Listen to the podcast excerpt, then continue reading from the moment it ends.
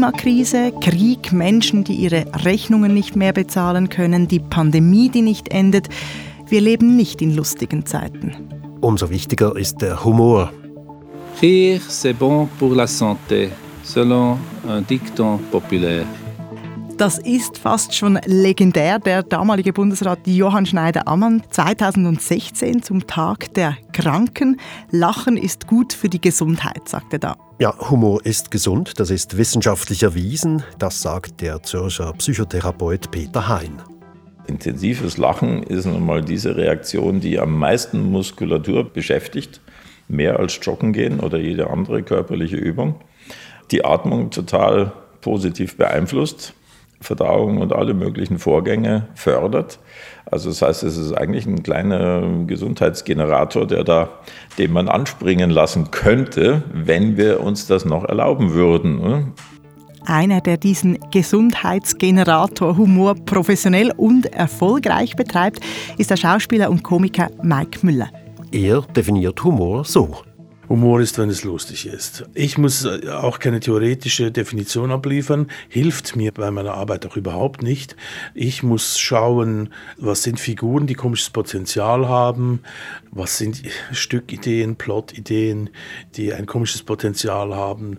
Man kann mit der Komödie sehr viel über das Scheitern erzählen eigentlich, nicht? Beim Drama ist es unwiederbringlich, das Scheitern, göttliches gegen irdisches Gesetz, bla bla bla, die ganze alte Dramaturgie, die man irgendwann mal lernt und die auch gar nicht falsch ist. Und bei der äh, Komödie geht alles schief, aber lustvoll. Und das ist eine Haltung der Welt gegenüber. Humor als Haltung. Kann Humor in schwierigen Zeiten helfen? Darum geht es in diesem Kontext. Von dir, Raphael Zehnder. Mein Name ist Nicole Freudiger. Humor ist eine Haltung der Welt gegenüber, sagt Mike Müller. Also hören wir mal rein, wie das klingt bei ihm. Mein Vater, also unser Vater, hat sicher nicht wollen, dass sich meine beiden Brüder einfach das nehmen, was ihnen passt. Und darum ist er auch noch handgreiflich geworden, kurz vor Schluss, dort im Pflegeheim, für sich für mich einzusetzen. Du hast ja erst gemerkt, dass du einen Vater und zwei Brüder hast, wo das Testament auf dem Tisch gelegen ist. Heftig, Brügge. Heftig. Der Papi hat noch nie mal ein Pyjama im Pflegeheim gehabt sind meine beiden Brüder schon mit der Patientenverfügung vom Papi im Büro vom Zentrumsleiter gestanden. Ja, meinst du eigentlich, das sei lustig gewesen?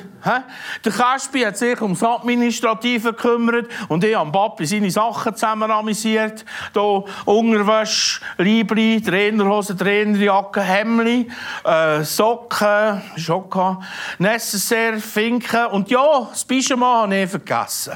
Wisst ihr, Frau Richterin, ich schlafe eben immer Blut. Mike Müller ist zurzeit mit seinem Solostück Erbsache Heinzer gegen Heinzer auf Tournee. Da spielt er in einem Erbstreit elf Rollen. Einige davon haben wir gerade gehört. Sein komisches Potenzial hat er schon in jungen Jahren entdeckt. Früh, so wie alle anderen auch, Kindergarten, Primarschule, Pausenplatz, Schulunterricht. Ich war immer mit lustigen Leuten zusammen in der Schule also auch in der Mittelschule. Wir haben uns halt einen Sport gemacht, uns die Zeit einigermaßen erträglich zu machen. Und das lief bei mir zum Teil über Parodien, dass ich halt Lehrer nachgemacht habe in Gespräch mit ihnen, ohne dass sie es gemerkt haben. Und meine Kolleginnen und Kolleginnen, darum geht es dann auch noch in der Pubertät, das jeweils interessante Geschlecht doch auf sich aufmerksam zu machen. Die Zeit mit Humor erträglich machen, da haben wir es schon. Und mittlerweile hat Mike Müller ein halbes Jahrhundert Erfahrung mit Humor. Er ist jetzt 59 und einer der erfolgreichsten Komiker der Schweiz.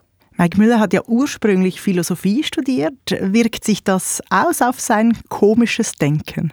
Wahrscheinlich schon, hat er mir gesagt. Insofern, dass Philosophie natürlich auch ein bisschen ein Studium ist, das nie so wirklich aufhört. Man schließt das dann mal im akademischen Rahmen ab. Gute Hochschullehrer zeigen einem auch, dass der Zweifel oder das Suchen in einem guten Text oder das den Problemen nachspüren, dass das eine Aufgabe ist, die nicht aufhört. Ja, philosophische Fragestellungen hören nie auf, auch Humor hört nie auf, das lässt sich weiterspinnen, weiterziehen, entwickeln. Es ist eben eine Haltung der Welt gegenüber. Und Mike Müller ist durchaus auch selbstironisch, wenn es um sein Philosophiestudium geht. Ich habe ja während dem Studium den Leuten immer gesagt, ich gehe dann zum Bundesamt für Philosophie arbeiten, Lohnklasse 21 mit Dienstwagen und so. Äh, manche haben wirklich genickt und das geglaubt. Aber er ist dann doch nicht beim Bundesamt für Philosophie gelandet. Nein, er hat sich in andere Figuren verwandelt, auf der Bühne, neun Jahre lang mit Victor Jacobo im Fernsehen und einige dieser Figuren, die leben auch weiter auf YouTube. Als Hans-Peter Buri referiert Müller hier über die kostenfalle Weihnachten.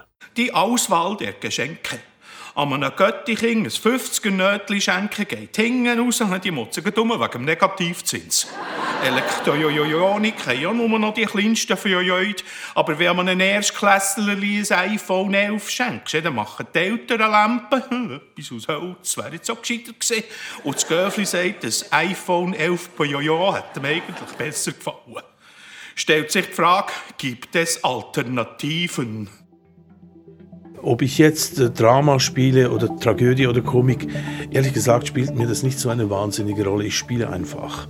Und der Zuschauer äh, macht ja dann auch noch ein bisschen was. Also der kommt ja dann mit einer Vorerwartung und der kommt eben bei Hamlet mit einer anderen Erwartung als bei einem Stück, das Erbsache heißt.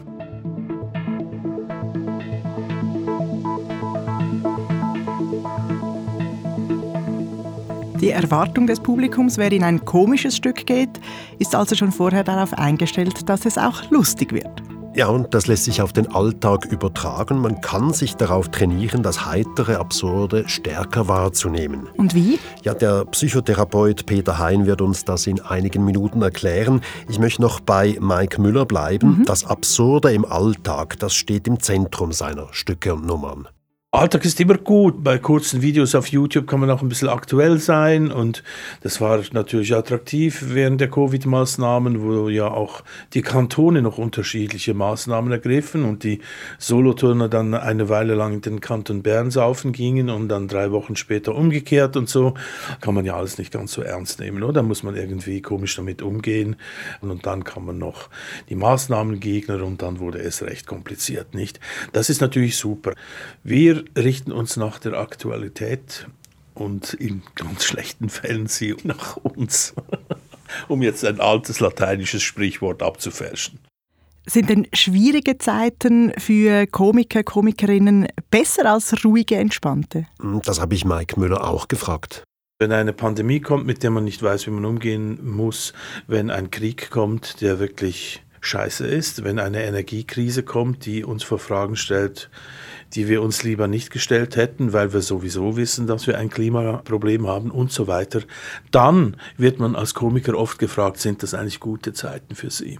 Aber wenn wir zurückdenken, 2019, als alle Theater proppenvoll war. Niemand hat geklagt über Umsätze, die nicht stimmen. Da wussten wir auch schon, es gibt eine Klimakrise. Die war nicht so wahnsinnig lustig damals schon. Wir wissen das ja alles schon verdammt lange. Aber es war nicht so heiß für die meisten Leute. Es wurde jetzt einfach heißer, weil die jungen Leute sagen, ihr macht eigentlich gar nichts und man kann ihnen schlechterdings widersprechen. Mit anderen Worten, die Zeiten sind schon lange schwierig. Bei vielen Menschen scheine das aber erst in jüngster Zeit angekommen zu sein. Mhm. Und was bedeutet das jetzt für die Comedy? Das konnte mir Mike Müller nicht genauer beantworten. Aber er weist auf Zeiten hin, als es für seine Berufsgruppe, die Kabarettisten, wirklich schwierig war. Ich habe ja Freunde, die haben in der DDR Kabarett gemacht und da saß dann wirklich die Stasi drin, hat auch denen 88 in Magdeburg doch ein Programm verboten die wussten natürlich sehr genau, wie man Klippen umschifft. Das ist etwas, was ein Komiker in der Schweiz, ne, da muss man nicht mal dran denken, oder? Wir müssen einfach äh, lustig sein, versuchen etwas Schlaues zu machen. Also von dem her haben wir es einfacher, aber ob das dann auch einfachere Arbeit ist, ich weiß es einfach nicht. Sicher ist, Humor kann von der düsteren Wirklichkeit ablenken. Das sieht auch Mike Müller so. Wir sind Unterhaltungskünstler, oder? Es ist äh, ein Stück weit auch ein bisschen eine Weltflucht, was wir bieten können. Einfach nicht mit Kühen, mit Hörnern und prallen Euten und saftigen Bergwiesen. Davon erzählen wir halt nicht unbedingt, sondern wir erzählen andere Geschichten. Wir nehmen die Leute auch irgendwohin mit wo es vielleicht spannend sein könnte, wo man auch Fragen stellen kann im weitesten Sinn und wo man auch spielt mit dieser komischen Welt, die wir im Kopf haben. Hat Mike Müller manchmal auch eine therapeutische Idee im Kopf? Also ich tue den Leuten Gutes, indem ich sie zum Lachen bringe? Nein, das ist nicht meine Absicht. Ich mache das, was ich glaube, was ich kann. Ich habe in der Pandemie schon oft gehört von Leuten, danke für diese Filme, die macht es vielleicht ein bisschen einfacher und das hat mich sehr gefreut, aber das ist nicht der Grund, wieso ich es mache. Ich nehme sehr gerne Komplimente entgegen, so ist es nicht. Ne? Aber wieso ich es mache, ist eher, weil ich irgendwo einen Kanal sehe oder eine Möglichkeit, gewisse Sachen zu gestalten. Und ob das jetzt therapeutisch ist, sehr heikel, oder? Ich glaube schon, dass Komik eine Art Lackmustest ist. Also alle Religionsführer, alle Diktatoren können, haben es ja nicht so mit dem Humor, nicht? Ich würde nicht sagen, dass Humor die Lösung ist ist für alles. Und wenn es Leuten mit Depressionen, was eine Krankheit ist, und ich bin kein Mediziner, wenn es diesen Leuten hilft, super. Und ich glaube auch natürlich, dass manchmal ein frecher Spruch die Spannung lösen kann, oder wenn alle wissen, es ist ein Elefant im Raum und alle tun so, als würde man ihn nicht sehen, und dann sagt man wie ein kleines Kind genau das Falsche. Dann kann man Spannung lösen und das äh, kann es ein bisschen einfacher machen. So weit, so gut, aber Heiterkeit funktioniert ja nicht auf Knopfdruck und auch nicht als Rezept in, in allen Lebenslagen. Also ich denke an Menschen, die auf der Flucht sind, im Krieg, an Armut, an psychische Krankheiten. Das kann man ja nicht einfach weglachen. Ja, nein, das kann man natürlich nicht. Humor hilft nicht gegen alles. Wenn die existenziellen Grundbedürfnisse nicht erfüllt sind, dann nützt Humor wirklich wenig. Wer Hunger hat, wer, wem es am Wärme, Sicherheit oder Gesundheit fehlt, der hat schlicht den Kopf nicht frei für Humor, wenn die Not zu schwer drückt.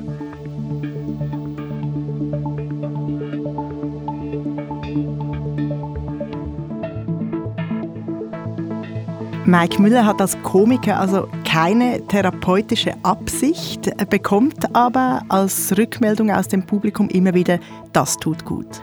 Es gibt aber Menschen, die bewusst mit Humor das Befinden von Patientinnen und Patienten verbessern, zum Beispiel den Psychotherapeuten und Psychologen Peter Hein aus Zürich.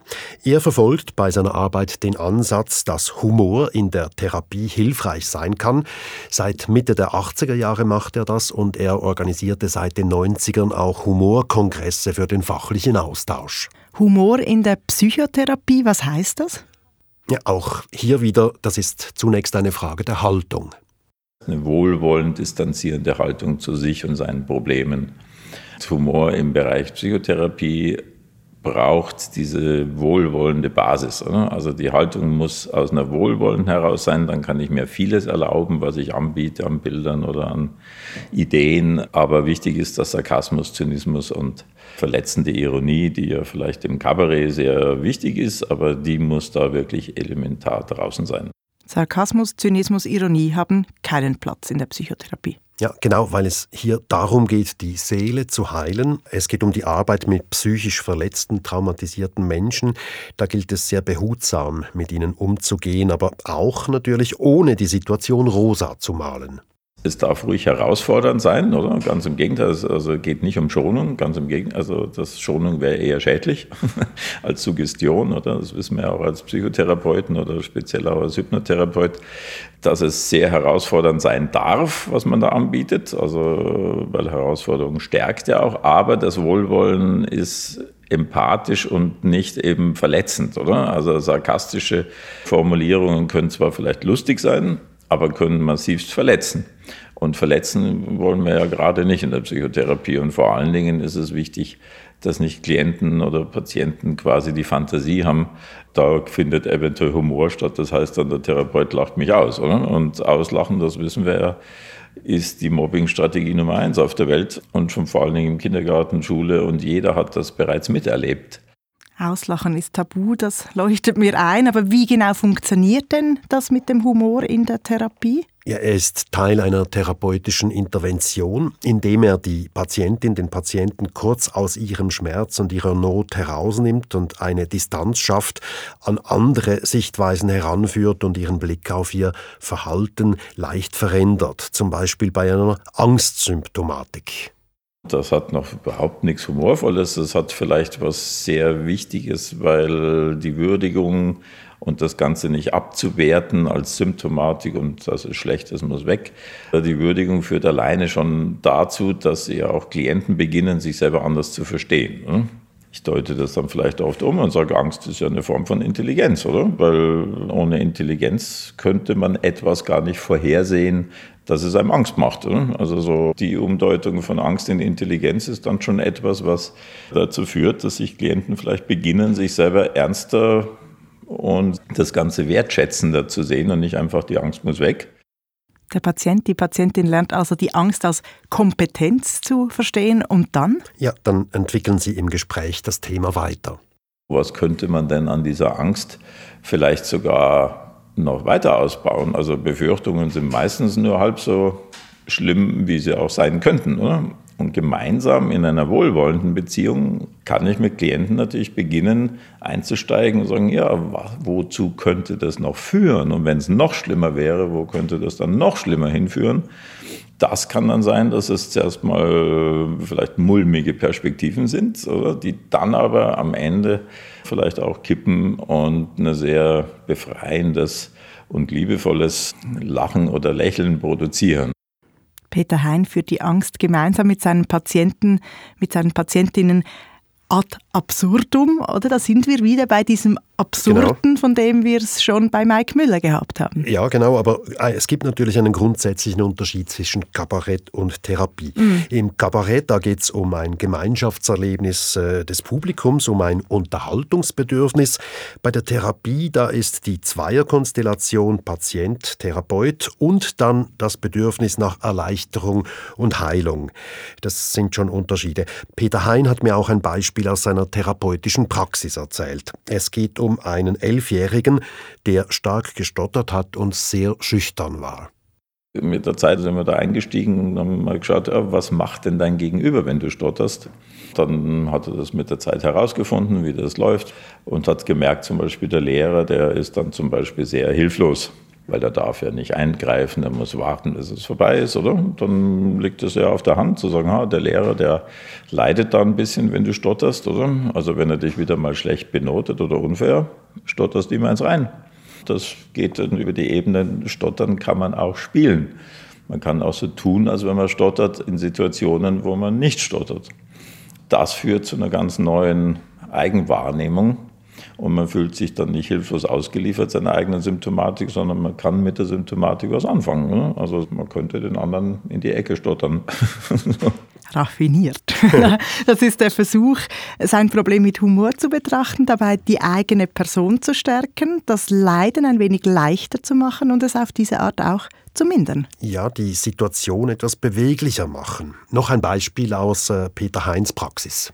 Auch wenn Übertreibungen vielleicht bis ins Absurde gehen, aber sie machen selbstwirksam. Oder? Also wenn ich jetzt Angst davor habe zu erbrechen in irgendeinem öffentlichen Kontext zum Beispiel, oder? Und dann könnte man sich ja mal vorstellen, dass man sagt, ja, physikalisch wäre es ja eigentlich so, dass der, der kotzt, am sichersten Ort steht, oder?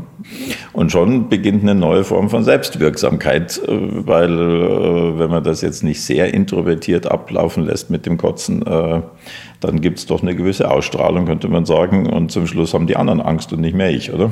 Und das ist schon mal eine interessante Vorstellung, oder? Die meistens schon mal zum Schmunzeln führt. Klingt zwar sehr gut und auch lustig, aber ist es wirklich so einfach? Diese Angst vor dem Erbrechen in der Öffentlichkeit, die ist ja auch stark mit Scham verbunden und das Stottern ja auch. Ja, Humor und Scham, äh, die gehören eben zusammen, sagte mir Peter Hein. Weil sehr viel in der Psychotherapie auch darum geht, Scham neu zu verteilen.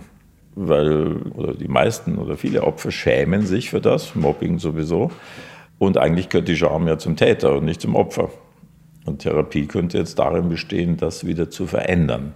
Und das gelingt manchmal gut, wenn man auch noch humorvolle Perspektiven im Ganzen, wenn möglich, einbauen kann.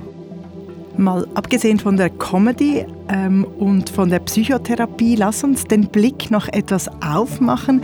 Was bedeutet Humor im Alltag für dich, für mich, für uns alle? Gerade in Zeiten, die nicht lustig sind, kann man Humor lernen? Peter Hein hat mir diese Frage mit einem Witz beantwortet. Ich sage dann nein, Gott sei Dank nicht, damit das auch klar ist. Ist angeboren und sonst hast du keine Chance. Aber die eigentliche Antwort heißt, ja, man kann die humorvollen Seiten bei sich entwickeln. Oder? Das kann man nicht lernen, aber man kann das entwickeln und fördern. Oder? Ich kann mir erlauben, öfter als bisher in humorvolle Perspektiven zu gehen. Man kann sicherlich humorvolle Perspektiven trainieren, man kann sich vieles selbst auch fördern bei sich, aber es braucht eine Absicht und es braucht tägliches Üben. Üben, indem ich alles auch mal aus einer anderen Perspektive mir anschauen dürfte. Das beginnt vielleicht auch schon morgens beim Aufstehen, äh, wenn man in den Spiegel schaut, sagt, boah, kenn dich nicht, rasier dich trotzdem so lange in den Spiegel zu schauen, bis man sich liebevoll, und da ist auch wieder liebevoll das Wichtigste, bis man sich liebevoll anlächeln kann, das ist manchmal harte Arbeit. Oder? Wenn einem das aber gelingt, merkt man, dass da sich schlagartig was verändert. Kleine Schritte. Am mhm. Morgen im Badezimmer mein Spiegelbild anlächeln.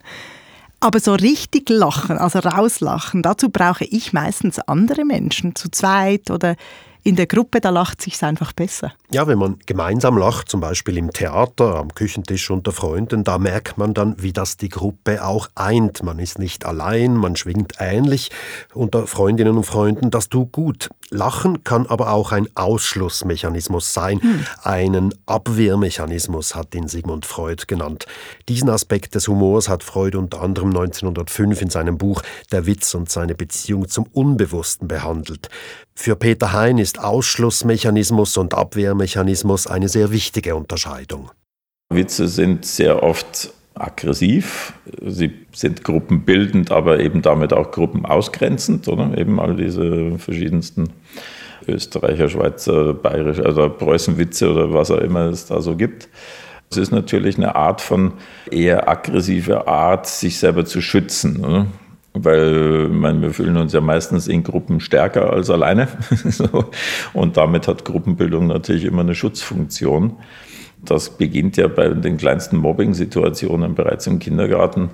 Ist ja auch da zwei gegen einen oder eine Gruppe macht sich lustig über eine andere Person. Und dort merkt man natürlich schnell, wie verletzend oder wie beschämend das sein kann, oder? Und gleichzeitig ist es natürlich eine Strategie von Überleben da sind wir wieder bei der Haltung. Humor kann hilfreich oder schädlich sein, den Alltag leichter machen oder eben auch ausschließend wirken. Kommen wir zur Leitfrage dieses Kontextes zurück. Kann Humor ein Weg sein, um uns mit weniger Schaden durch schwierige Zeiten zu bringen? Peter Heins Antwort lautet so. Ja, sicher. Es ist ja vielleicht sogar eine der wichtigsten Möglichkeiten. Nicht jetzt der Generalweg, aber eine der wichtigsten Möglichkeiten, auch weil es natürlich physiologisch das Immunsystem stärkt. Oder? Was wir ja sehr gut schon aus der Forschung wissen, ist, dass wenn Stress und Angst quasi das Immunsystem ja senken und schädigen, Lachen und Tumor baut das Immunsystem wieder auf, verändert sogar das Blutbild bei intensivem Lachen. Also das heißt, wenn wir uns absichtlich immer wieder in liebevoll oder sonstige lachende Situationen bringen. Das weiß jeder, dass Lachen auch körperliche Wirksamkeit erzeugt. Und wenn es das Immunsystem dann auch noch stärkt, umso besser. Oder? Peter Hein empfiehlt, dass wir uns ein persönliches Humorprogramm zulegen, also eine Stunde pro Tag sich zum Lachen bringen, etwas Lustiges lesen oder Karikaturen anschauen, Filme und so weiter. Ja, sich zum Lachen bringen, das tönt so einfach, aber das ist es vielleicht gar nicht immer. Ja, wenn ich mir die Gesichter im Tram oder im Büro oder allgemein in der Öffentlichkeit anschaue, da komme ich auch zu diesem Schluss. Mindestens bei den Erwachsenen jedenfalls. Es gibt ja auch amerikanische Forscher, die in den 70er, 80er Jahren mal gemessen haben, dass Kinder 200 bis 300 Mal am Tag lächeln, schmunzeln, lachen und Erwachsene noch 20 bis 25 Mal. Meine, da kann man sagen, was beginnt am ersten Schultag? Der Ernst des Lebens das ist doch ein pädagogisches Erfolgsmodell. Also sollte Humor und Lachen angeboren sein. Der Ernst des Lebens treibt es uns aus, oder? Ein trauriger Befund. Ja, leider. Man müsse bei der Erziehung und in der Schule ansetzen. Das seien die Schlüsselstellen und das wichtigste Alter, in dem sich entwickelt, ob jemand zu Humor neigt oder zum bittersten Ernst, sagt Peter Hein. Was da vielleicht schon wichtig wäre, wäre, wenn auch unser Schulsystem beginnen würde, ernsthaft Humor zu integrieren. Ne? Also nicht jetzt der Ernst muss raus, der darf da drin bleiben. Wenn ich richtig informiert bin, hat er das Notensystem Pestalozzi erfunden. Ne? So. Und das war aber nicht dazu da, die Schüler zu bewerten. Die Noten waren dazu da, die Lehrer zu bewerten. Das heißt, je mehr gute Noten es in einer Klasse gab, desto besser war der Lehrer. Und nicht um die Schüler abzuwerten, aufzuwerten. Und diese Perspektive würde ja heißen, dass wir auch, auch heute unser Schulsystem anders denken dürften. Das würde natürlich dazu, äh, dazu führen, dass Menschen im Erwachsenenalter viel liebevoller mit sich selber umgehen und dass wir nicht dauernd Leistung dürfen wir fördern, gar keine Frage aber wir müssen sie nicht dauernd missbrauchen. Ja, mehr Humor in der Schule, das würde uns auf jeden Fall auch später das Leben erleichtern. Mehr Humor in der Schule wünschen sich auch die Schülerinnen und Schüler. In Belgien gab es mal eine Untersuchung, eine Studie bei Jugendlichen. Ich sage immer boshaft, Jugendliche sind für viele Lehrer eh schon eine Diagnosegruppe per se, oder? Also das ist jetzt vielleicht ein bisschen. Aber auf jeden Fall gab es in Belgien dort eine Befragung bei Jugendlichen, welche Eigenschaften wünschen sich die Jugendlichen von ihren Lehrern. Und die Lehrer hat man gefragt, welche Eigenschaften sie selber denken, das ganz wichtig sind für sie als Lehrer. Ne? Bei den Jugendlichen war mit Abstand Sinn für Humor das Oberste. Bei den Lehrern kam Sinn für Humor gar nicht vor. Humor spielt also aus Sicht vieler Lehrerinnen und Lehrer in der Schule keine entscheidende Rolle, sagt die Studie. Und wenn Humor nicht geschätzt wird, dann wird er den Schülerinnen und Schülern ausgetrieben. Ja, im Geschäftsleben, da ist es ja gar nicht anders. Peter Hein sagte mir, eine Umfrage unter CEOs habe ergeben, Humor im Geschäft, oh nein, Geschäft, das ist eine ernste Sache. Lass uns ein Fazit ziehen, Raphael. Ich nehme mit mich anlächeln im Spiegel morgens und eine Stunde lachen pro Tag. Ich glaube, das kriege ich sogar hin. Und dein Fazit? Du wolltest dir ja die Frage beantworten, kann uns Humor besser durch schwere Zeiten bringen? Das klappt natürlich nicht in jedem Fall, aber ja, Humor ist eine Haltung, die einen vieles leichter ertragen oder überwinden lässt. Man muss es aber üben, das Leben Dann lang. üben wir doch gleich noch ein bisschen mit Mike Müller alias Hans-Peter Buri und seiner Kostenfalle Weihnachten.